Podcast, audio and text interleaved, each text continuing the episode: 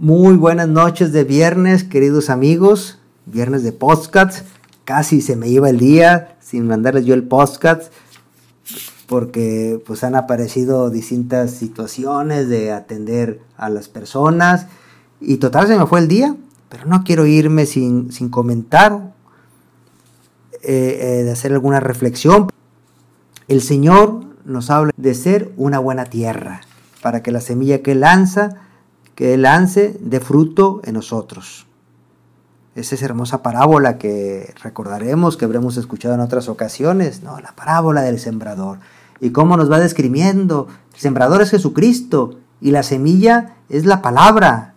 Es la palabra que Él va lanzando y esa palabra va cayendo en distintos terrenos. En algún caso cae en el camino, en otro caso cae en un terreno pedregoso, en otro cae entre espinos y por tanto la semilla no se logra, no logra madurar, no, no, no llega a desarrollarse como debería, pero otra semilla cae en tierra buena y esa sí que da fruto.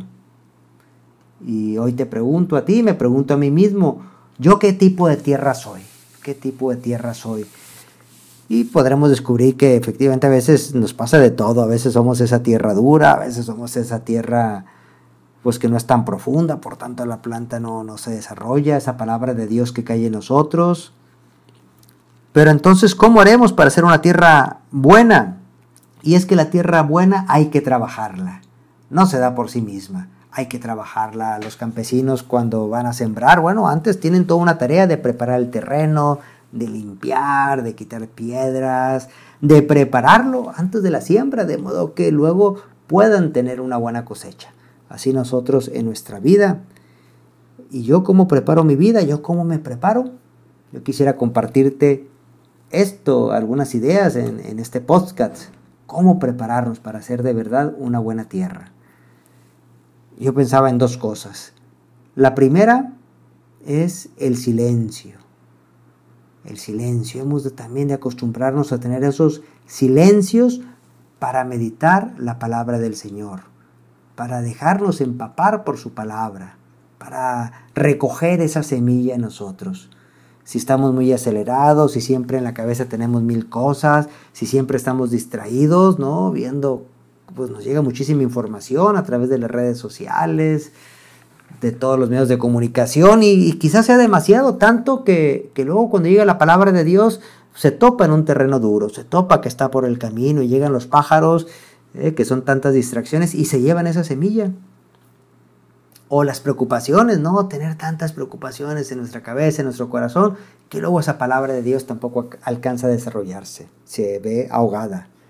Entonces, tener esos, irnos haciendo los hábitos de tener momentos de silencio. Nuestro Señor Jesucristo los tenía, ¿no? Ahí lo dice el Evangelio, que Él se retiraba a solas para hablar con su Padre Celestial, para hacer oración. Es bueno que nos demos esa oportunidad a lo largo del día, ir buscando esos momentos, quizá un momento sea por la mañana, temprano, antes de comenzar nuestras labores, aunque sea muy tempranito, dedicar unos 10 minutos, 15 minutos en silencio delante de una imagen de nuestro Señor, de la Virgen, con el Evangelio por delante, leyendo el Evangelio, meditándolo y, y, preguntándonos qué me quiere decir Dios con esta palabra, con ese Evangelio, porque es palabra viva. El Evangelio nunca podremos verlo simplemente como un libro, como letra muerta, sino es una palabra viva. Ahí está el Espíritu Santo que también nos está hablando en esa palabra. Meditarla, quizá luego por la tarde otro ratito, en fin, organizar nuestro día, que en este día, que a lo largo de nuestro día tengamos esos parones para, para pensar en el Señor, para pensar en nosotros, para ver qué me pide el Señor. Qué bueno fuera y qué recomendable es visitar al Santísimo, ir a hacer una visita al Santísimo y también permanecer frente a Él algunos momentos. Y estoy seguro que de esa manera esa semillita va cayendo en una buena tierra, en una tierra profunda que está preparada para, que, para dar mucho fruto. Y el otro aspecto, el primero es el silencio y el segundo es buscar buenos ambientes, buscar buenos lugares para que esa palabra del Señor también se desarrolle en nosotros. Es decir, buscar buenas amistades, buscar buenas actividades, lugares donde nos hagan crecer en todos los aspectos. decían los mayores, ¿no? Recordamos esos dichos tan llenos de sabiduría y tan sencillos a la vez. Al que buen árbol se arrima, buena sombra le cobija. Y así nos recomendaban nuestros padres seguramente. hijito, busca buenas amistades, busca buenas personas de modo que, que te ayuden a mejorar, que te ayuden a crecer. Hay que buscar. Cada uno ahora podemos pensar, a ver qué ambiente me puede hacer bien. Yo ahora estaba recordando pues tantos lugares que me han hecho mucho bien, que me han sido de mucho provecho. Yo recuerdo de, jovencito, adolescente, pues iba por un club, un club de formación que se llama Club Lince, y en ese club, bueno, pues nos daban formación, complementaban un poco la formación que recibíamos en la secundaria. Ahí íbamos algunas tardes, estudiaban, nos daban asesoría, nos ayudaban con las tareas, pero después nos daban alguna charlita de formación, solía ir por ahí un sacerdote, los que queríamos, pues podíamos pasar a confesarnos, a platicar con él. Luego los fines de semana se organizaban unas excursiones muy buenas. Yo recuerdo excursiones que además suponían reto. Por ejemplo, recuerdo que íbamos al Cerro de las Mitras, a lo que es el, lo que se conoce como el Pico Perico. ¿no? Entonces era una excursión de ir desde el sábado, empezar a subir aquel cerro. Es un poquito fuerte, exigente, pero eso nos gustaba, ¿no? Y llegar a la mitad de aquel cerro, acampar ahí, ahí prendíamos una fogatita. Yo no sé si todavía se pueden hacer esas cosas en estos tiempos, bueno, pero en aquel momento se podía. Era un ambiente muy sano. Íbamos un grupo de jóvenes con un instructor, ya que preparábamos la fogata, preparábamos la cena, y luego había un momento de oración, de reflexión, ahí con, con ese panorama tan bonito, así en la noche, el cielo estrellado, la ciudad a lo lejos también iluminada y ahí meditábamos. Luego al día siguiente en la mañana lo mismo, nos levantábamos temprano, recogíamos, eh, teníamos ahí desayunábamos también, ahí prendíamos un poco de fuego también para cocinar algo y después hacíamos oración y seguíamos nuestra excursión, seguíamos caminando hacia la cima del pico Perico, ¿no? hacia mero arriba. Bueno, pues eran momentos bonitos, eh, eh, ambientes que ayudan, buenos ambientes que ayudan, estar cercano a la naturaleza.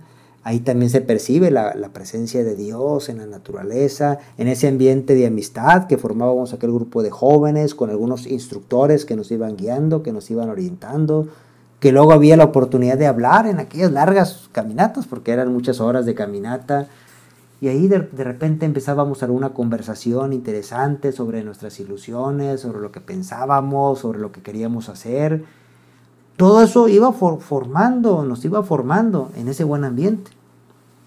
Si uno se busca malos ambientes, donde uno lo que hace es simplemente pues fomentar el vicio, fomentar el alcohol, desvelarse, el tabaco, la droga, la promiscuidad, esos ambientes así que a veces uno entra a un antro, un antro, ¿verdad? Bueno, me imagino, yo no, no he ido al antro, pero pues ya me imagino yo, más o menos, bueno, pues ¿qué es lo que vamos a cosechar? ¿Qué tipo de terreno somos? ¿Cómo va a ir ahí la palabra de Dios? ¿No? Llega la palabra de Dios en medio de aquel ambiente que tenemos a nuestro alrededor y te aseguro que no va a salir nada bueno. Al contrario. Por eso debemos de buscar ¿no? esos buenos ambientes y en todo momento, siempre en la universidad. te recuerdo también en la universidad cuando estudiaba pues qué bonita experiencia, si nos vamos a juntarnos con aquellos que son buenos estudiantes, que son responsables, que son dedicados, que saben más que yo, incluso hay que pensar, no voy a buscar gente mejor que yo, porque si vivimos junto con ellos, voy a aprender, voy a madurar, eh, va a haber un ambiente de estudio. Incluso te comparto, ahora como sacerdote, desde hace años, ya voy para ocho años de vida sacerdotal, pues también he buscado amigos sacerdotes, amigos sacerdotes que me ayudan a crecer, que me ayuden a madurar. Hay un grupo de sacerdotes que nos reunimos los viernes, todos los viernes nos reunimos para comer y luego para compartir la palabra de Dios. Y lo hacemos, yo tengo ocho años prácticamente desde que me ordené sacerdote, lo he venido haciendo.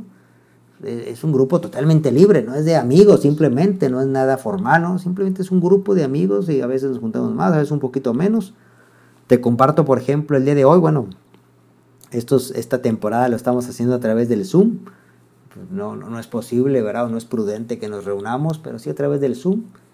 incluso un amigo sacerdote mío que se llama Diego Arrambide, él está en Roma y desde ahí se conecta, hoy se conectó, no, no siempre se conecta, pero hoy se conectó un ratito. Eh, y, vamos compartiendo, leemos el Evangelio, leemos las lecturas de la misa dominical y luego cada uno comparte lo que, lo que le viene a, a su corazón, a su cabeza, de una manera sencilla, y nos vamos enriqueciendo. Es una riqueza tremenda para mí como sacerdote, escuchar a otros hermanos míos sacerdotes. Y luego se fomenta mucho la amistad, esas buenas amistades. Alguna vez pues nos buscamos para pedirnos un consejo o para pedir confesión, porque ustedes saben que los sacerdotes también tenemos necesidad del sacramento de la confesión.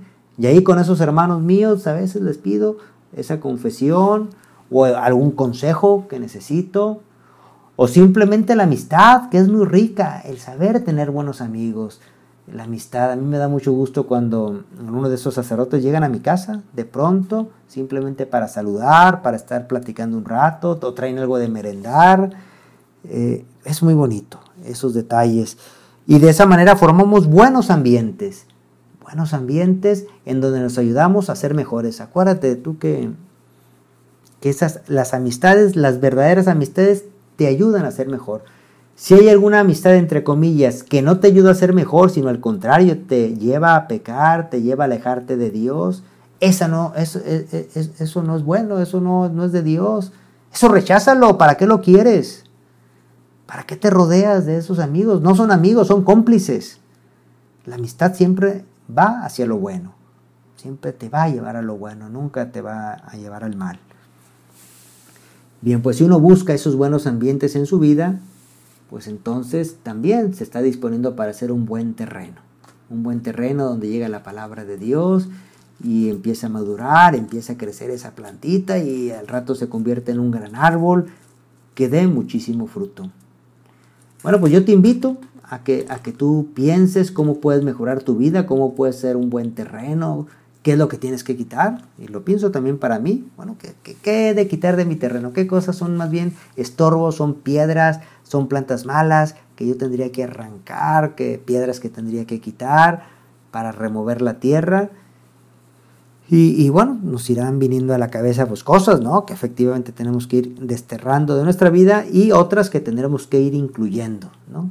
Cosas que tendremos que ir incorporando para disponernos mejor. Bueno, pues me da muchísimo gusto. Este podcast probablemente no les llegue hoy mismo, les llegará mañana sábado, pero bueno, va con mucho cariño, con todo mi, cariño, también acompañada de mi oración. Los tengo a cada uno de ustedes muy presentes en mis intenciones. Vamos a seguir rezando para que Dios nos cuide, nos proteja en estos tiempos difíciles por la cuestión de la pandemia, pero que incluso estos tiempos también sean un tiempo para mejorar nuestra tierra. Si Dios lo permite, es para algo y quizás sea un tiempo apropiado, pues no sé, para sacarle mucho provecho, para aprender a meditar más, aprender a reflexionar. Quizá disponemos probablemente con un poquito más de tiempo que Dios nos concede para esto, para reflexionar, para pensar, para cambiar cosas, eh, quitar cosas, malos hábitos y adquirir nuevas virtudes. Pues les doy la bendición a cada uno de ustedes para que el Señor nos fortalezca y podamos pasar este próximo domingo un día de alegría, un domingo de paz, este día del Señor. La bendición del Dios Todopoderoso, Padre, Hijo y Espíritu Santo, desea sobre cada uno de ustedes, sobre sus familias y permanezca siempre. Alabado sea Jesucristo, ahora y por siempre.